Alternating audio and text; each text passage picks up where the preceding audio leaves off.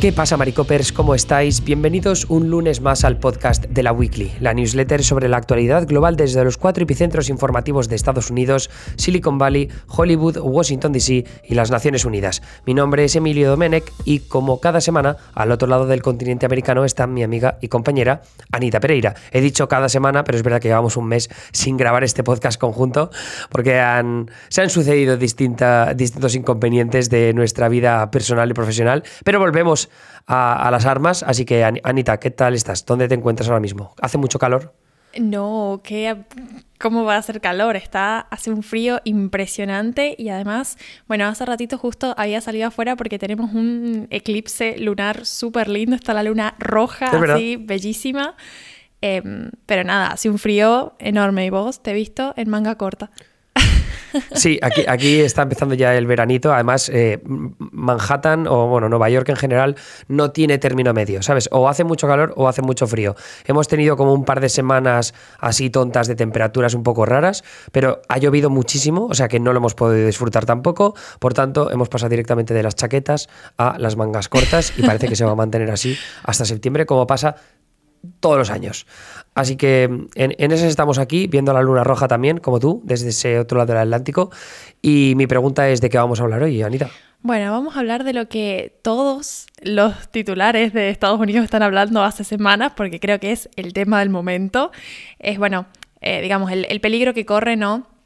el asunto del aborto y del derecho de las mujeres en Estados Unidos a interrumpir voluntariamente su embarazo, que bueno, luego de, una novedad que sacó político con una suerte de primicia, eh, ha sido un tema como súper discutido estos días y que bueno, tiene que ver con el órgano supremo del Poder Judicial en Estados Unidos, que es nada más y nada menos que la Corte Suprema. En este caso, lo que tienen que decidir es un caso que se llama eh, Dobbs v. Jackson Women's Health Organization y esto viene a raíz de que el estado de Mississippi aprobara una ley, Mississippi por supuesto un estado sureño gobernado por republicanos, gobernador republicano también, aparte de las cámaras legislativas, por tanto tienen todo el poder para hacer lo que les salga del pito y en este caso aprobaron una ley que lo que hacía era limitar o prohibir el aborto en, a partir de las primeras 15 semanas del embarazo, a partir de la semana 15 ya no se puede abortar, ¿no? Que esto va un poco en línea con lo que vemos en muchos países de Europa, incluso es más progresista que en muchos países de Europa, pero esto va en contra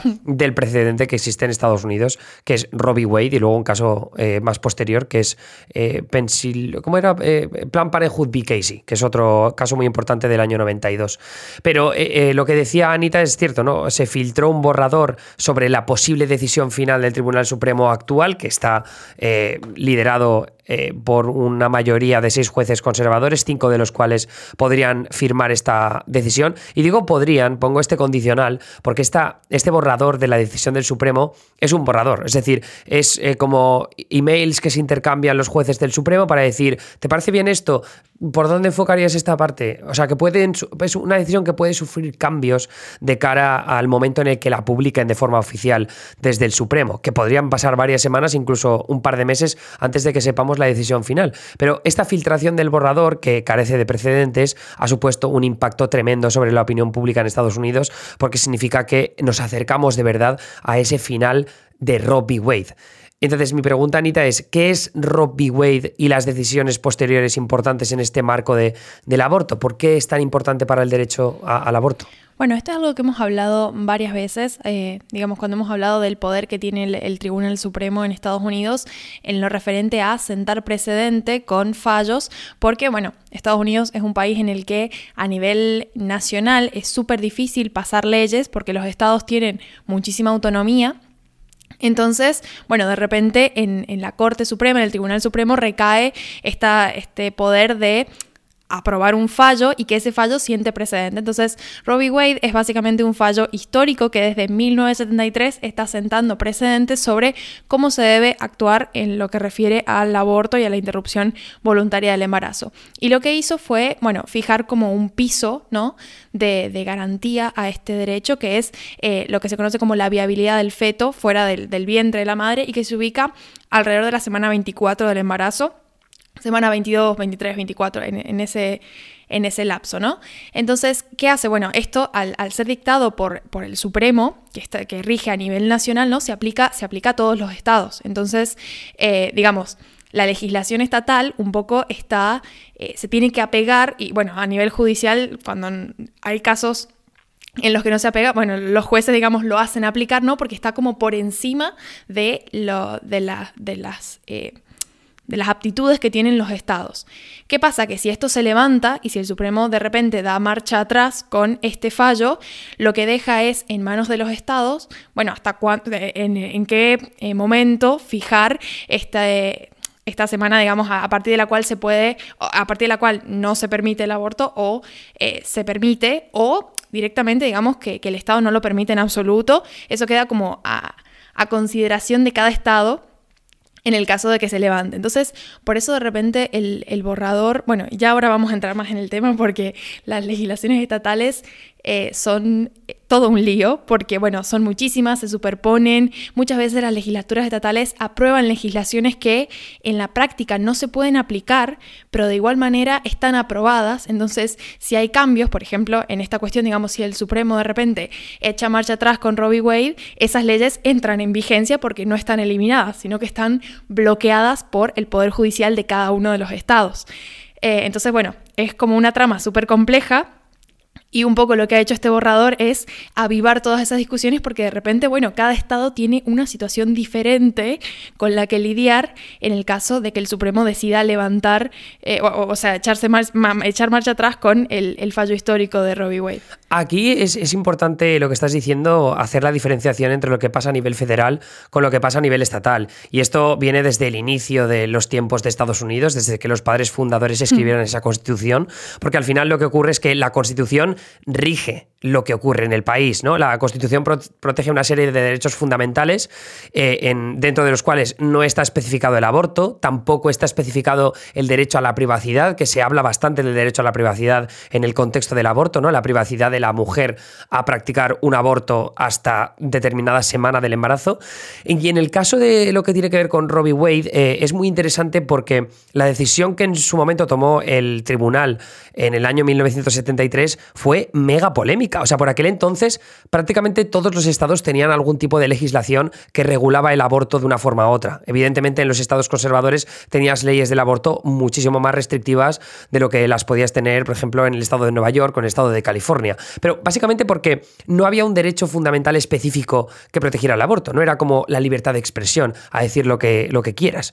¿Qué ocurre? Que el, Tribunal Supremo del 1973 venía heredando un poco el legado que arrastraba la Corte de Warren, ¿no? La Corte de Warren fue una corte que a lo largo de los años 50 y 60 tomó una serie de decisiones trascendentales de interpretación constitucional acerca de cómo tenía que regirse el país de verdad. Ahí, por ejemplo, tomaron la decisión de Brown v. Board of Education, que fue en el 54 la decisión, una de las decisiones más importantes de toda la historia del país por parte del Supremo, que acababa con la segregación racial en los colegios, ¿no? Esto, eh, por supuestísimo, eh, un derecho fundamental que todos los niños tengan las mismas oportunidades y que se puedan juntar unos con otros, ¿no? Tiene pies y cabeza mm. pensar de esa forma. ¿Qué ocurre? Que, claro, eh, ellos, eh, lo, que, lo que hizo la, Corte de Warren en ciertos aspectos, en algunas de estas decisiones trascendentales que mencionaba, era interpretar la Constitución. No, o sea, en la Constitución no hay nada específico que diga no se puede segregar en los colegios de forma racial. Tampoco especifica blancos y negros. Y sin embargo, el, Supremo mm. determinó que la Constitución, pues de alguna forma, estaba protegiendo eh, la igualdad de, negros y blancos. Y aquí es donde vamos, eh, porque la decimocuarta enmienda está súper mencionada en muchos de estos eh, juicios ¿no? que, que tuvieron lugar en esa época. En la decimocuarta enmienda lo que dice es lo siguiente. Toda persona nacida o naturalizada en los Estados Unidos y sujeta a su jurisdicción es ciudadana de los Estados Unidos y del estado en que resida. Ningún estado ningún estado, ¿eh? Ojo, o sea, no es, no es el país como tal, no es el gobierno federal, ningún estado de los 50 que hay en el país, eh, por supuesto cuando se llevó a cabo la Constitución eran menos, pero da igual, ningún estado podrá crear o implementar leyes que limiten los privilegios o inmunidades de los ciudadanos de los Estados Unidos.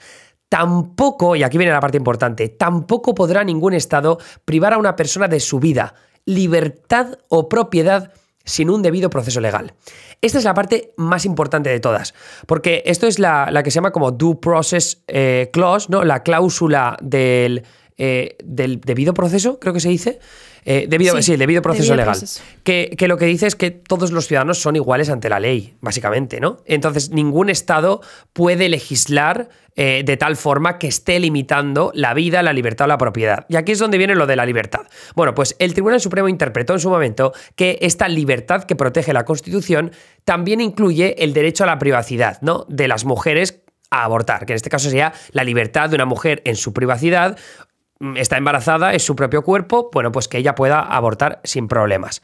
Entonces, es una decisión que el Supremo eh, esa decisión termina teniendo consecuencias muy heavy sobre todo el país, porque en el momento en el que se toma esa decisión, todas las leyes restrictivas contra el aborto, en, como digo, en la mayoría de los estados del país, se van a tomar por viento. Ya no tienen significado porque el Supremo ha decidido que el aborto está protegido a nivel constitucional y por tanto no se puede legislar al respecto porque están vulnerando un derecho fundamental. Esta interpretación, como digo, no es solo el hecho de que legalices el aborto, es que la interpretación constitucional de este caso de Robbie Wade es muy polémica. Lo fue entonces y lo sigue siendo ahora. O sea, a nivel jurídico hay montones de estudiosos al respecto que, creen que la decisión de Robbie Wade es una puta mierda. Y esto no lo han dicho precisamente conservadores, lo dicen eh, eh, gente que a nivel de filosofía judicial son muy progresistas o que incluso defienden el derecho al aborto. Si no me equivoco, creo que Ruth Bader Ginsburg en su momento también criticó a Robbie Wade por las licencias que se habían tomado a la hora de interpretar la Constitución. Entonces, ¿qué ocurre? Que con si se van a cargar Robbie Wade, eh, el Supremo actual lo que estaría haciendo es, por un lado, podrían cargarse Robbie Wade eh, del todo, entonces el del aborto dejaría de estar protegido como un derecho fundamental, o quizá no se carguen Robbie Wade, quizás o sea, esa, parte de la decimocuarta enmienda, de lo del derecho a la privacidad de las mujeres a practicar el aborto, quizá no se carguen eso, pero sí que digan, vale, esto de que, se tomó la decisión en 1992, en otro caso distinto que se llama Plan Parenthood v. Casey, que lo que dijeron era que el aborto tenía que estar protegido hasta la viabilidad del feto, es decir, hasta que el feto pudiera sobrevivir fuera del vientre de la madre, que es en torno a la semana 22, 23, 24 del embarazo. Eh, ese sistema establecido en 1992 quizá eh, eh, haya, que cambiarlo, ¿no? Entonces, pues quizá a partir de ahora sea, vale, pues cuando se detecte el latido del corazón, que es la semana 6. A partir de la semana 15, porque yo sé que historias de los ginecólogos, no sé, cualquier movida. Entonces, ahí, de cualquiera de las maneras, va a tener consecuencias importantes en las legislaciones estatales. ¿Por qué? Pues porque ya hay estados que tienen preparadas leyes, que se llaman leyes de gatillo, y ahora Anita las explica un poco mejor, que en el momento en el que Robbie Wade se vaya a tomar por viento, en el momento en el que el sistema de la viabilidad del feto eh, establecido por Plan Parenthood B. Casey se vaya a tomar por viento, pues estas leyes se ponen en marcha y empiezan a limitar muchísimo el acceso al aborto en multitud de estados del país. Entonces, Anita, ¿qué son estas leyes gatillo? Bueno, las leyes gatillo de alguna forma son el reflejo de toda esta gente que quedó descontenta con el fallo de Robbie Wade y que muchos de ellos son legisladores que representan mayorías en las legislaturas estatales y lo que hicieron fue, bueno, por un lado presentar proyectos de ley que las cámaras legislativas de estos estados tienen listo para aprobar en el caso de que Robbie Wade caiga, pero también leyes que se aprobaron y que se aprobaron y entrarían y estipulan que entrarían en efecto cuando el Supremo levante Robbie Wade. Algunas entrarían en efecto instantáneamente y otras tienen un plazo, como por ejemplo Tennessee. En Tennessee la ley gatillo se llama Ley de Protección de la Vida Humana se aprobó en 2019 y entraría en vigor 30 días después de la posible revocación de Robbie Wade. Es decir, esa ley que se aprobó hace tres años, ¿no? entraría en vigor 30 días después de que el Supremo decida, por ejemplo, levantar el fallo de Robbie Wade ahora con, con esta decisión que tiene eh, por delante, incluso cuando la legislatura pueda haber cambiado de 2019 a ahora. ¿no? Es como, son, eh, de alguna forma como adelantan esa decisión para las cámaras legislativas. Y bueno, en el caso de esta ley de Tennessee, em, lo que haría es convertir en un delito mayor de clase C cualquier intento de realizar un aborto. Estos delitos son penados con prisión de 3 a 15 años y una multa de 10 mil dólares. Acá cabe aclarar que la multa y los años de prisión no son para las mujeres que van a, eh, digamos, solicitar ese tipo de intervención médica, sino para la institución que la brinda o los médicos, por ejemplo, que eh, se ofrecen, digamos, para ejecutar esa, esa, intervención quirúrgica. Pero eh, y acá es cuando entran las diferencias entre eh, varios estados con leyes gatillo, eh, queda a criterio de cada estado, digamos, las excepciones que puede haber o incluso el límite de semanas. Hay estados que tienen legislaciones que ponen el límite, bueno, el de las seis semanas creo que es uno de los más conocidos, hay varios estados que lo tienen, ¿no?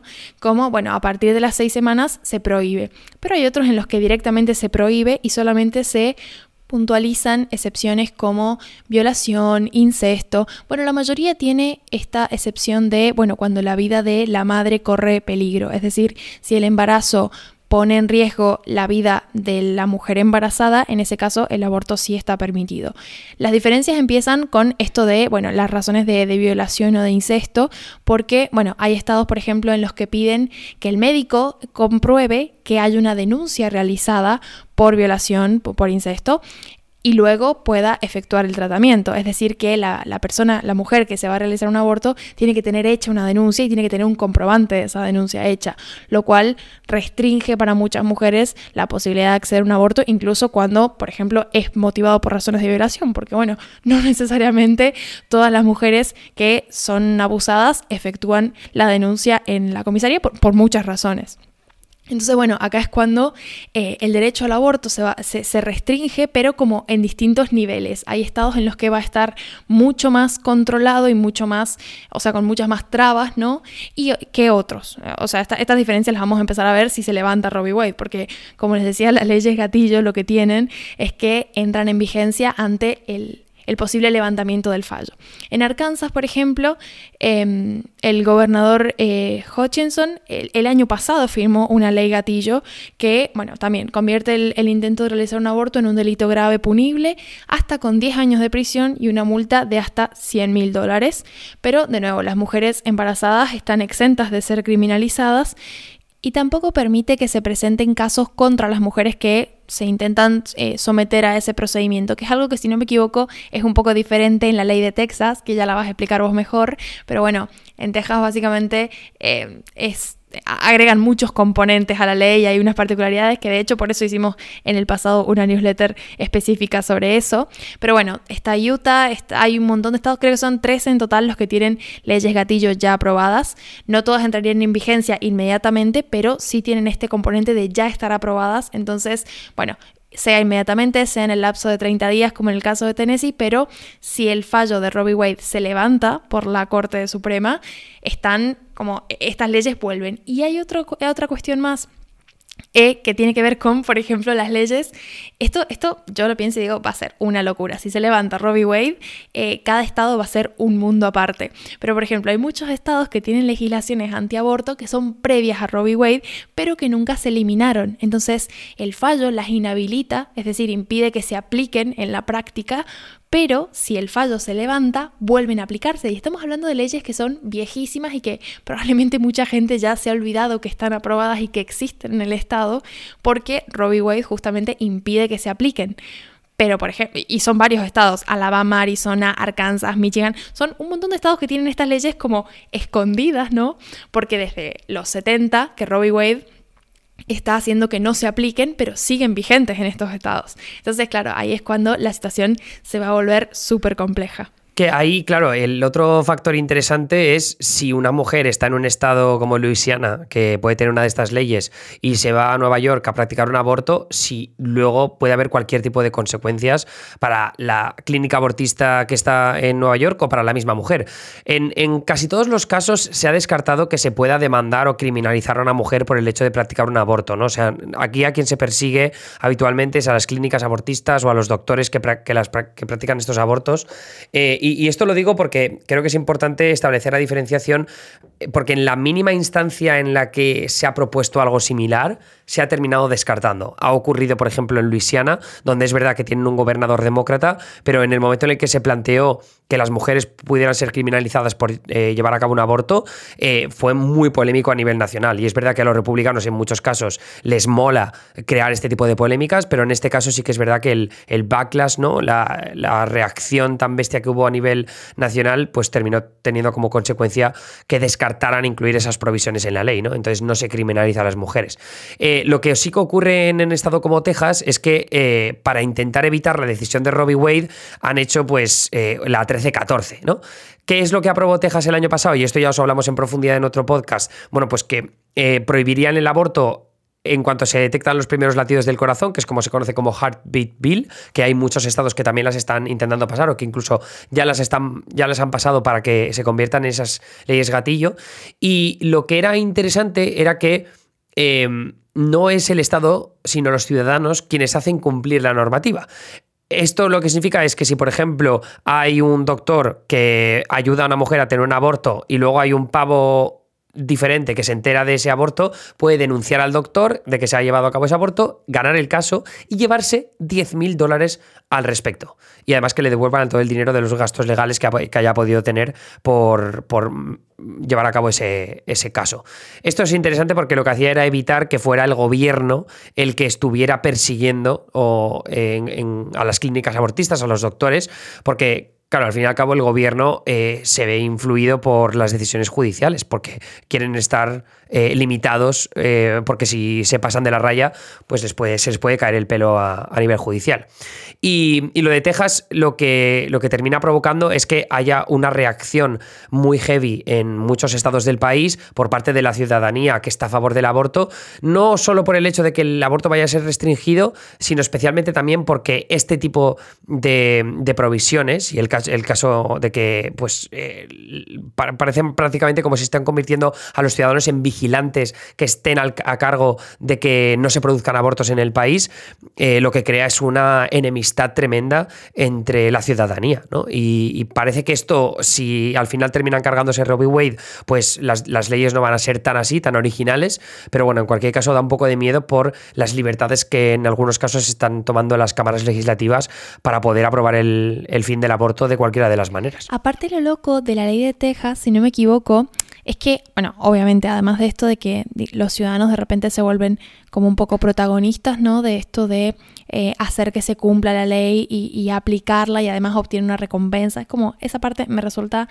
increíblemente mm, preocupante, ¿no? Pero además, lo que me acuerdo que hablábamos en su momento cuando hablamos de, de esta ley es que se puede eh, enjuiciar a cualquiera que haya ayudado a una mujer a llegar a la situación de, digamos, de efectuarse, de practicarse un aborto. Y esto no solamente incluye a la institución, al centro de salud que se lo proporcionaría, sino también, por ejemplo, a la persona que la llevó hasta ese centro de salud. Entonces, si se comprueba, se podría enjuiciar al conductor del Uber que llevó a la mujer hasta la clínica por como de alguna manera ser cómplice de esta situación.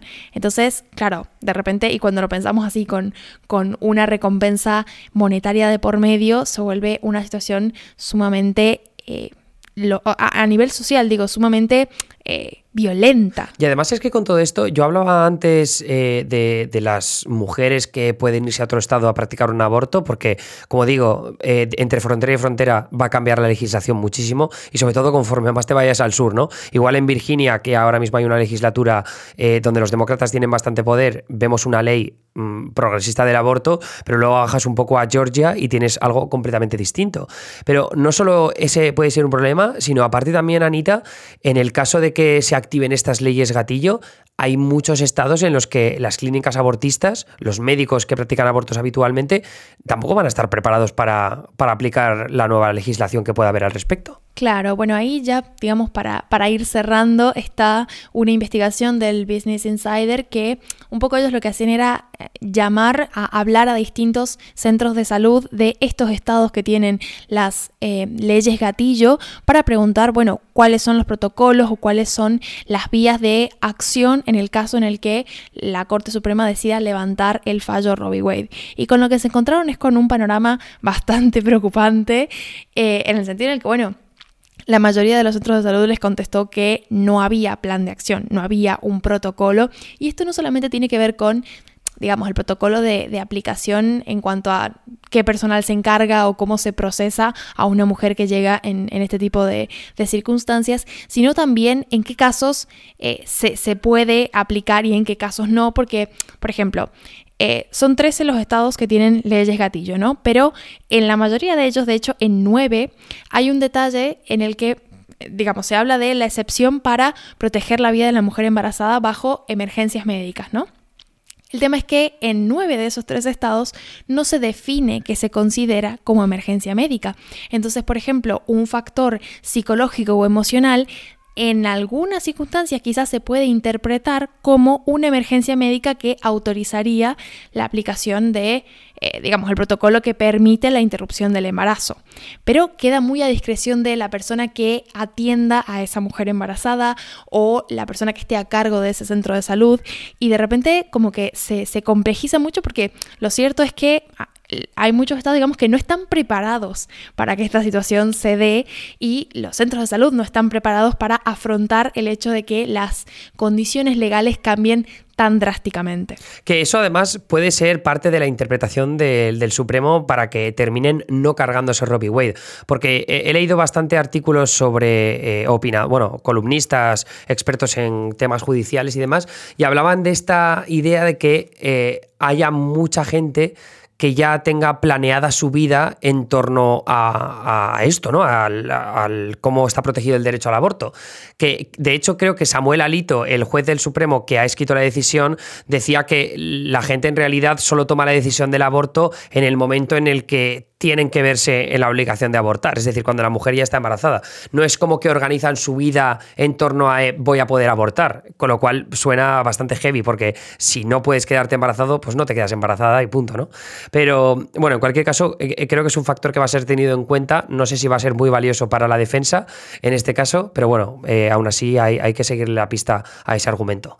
Y ese es un poco el, resumen de lo que os queríamos contar, porque creo que en muchas ocasiones se equivoca en el análisis eh, de, aquellos que no han leído tanto al respecto sobre lo que está pasando realmente con el aborto y acercarnos a lo que está pasando en los estados nos parecía importante para poder seguir analizando el tema eh, en los próximos meses y sobre todo conforme sepamos qué es lo que va a decidir el Supremo finalmente. Así que eh, eso es un poco todo el resumen. Anita, muchísimas gracias una semana más y nos escuchamos de nuevo la semana que viene, que ahora sí vamos a intentar recuperar la normalidad de publicación de los lunes. Sí, por favor, que hay mucha gente seguro que, que está pendiente de que nosotros demos el reporte semanal del clima en los dos extremos de América y nosotros ahí desapareciendo por un mes. por eso de repente hace frío en Argentina y calor en Nueva York, porque hemos, porque hemos tardado mucho. Bueno, Anita, pues nada, que vaya todo muy bien, un abrazo y hasta la semana que viene. Adiós. Adiós.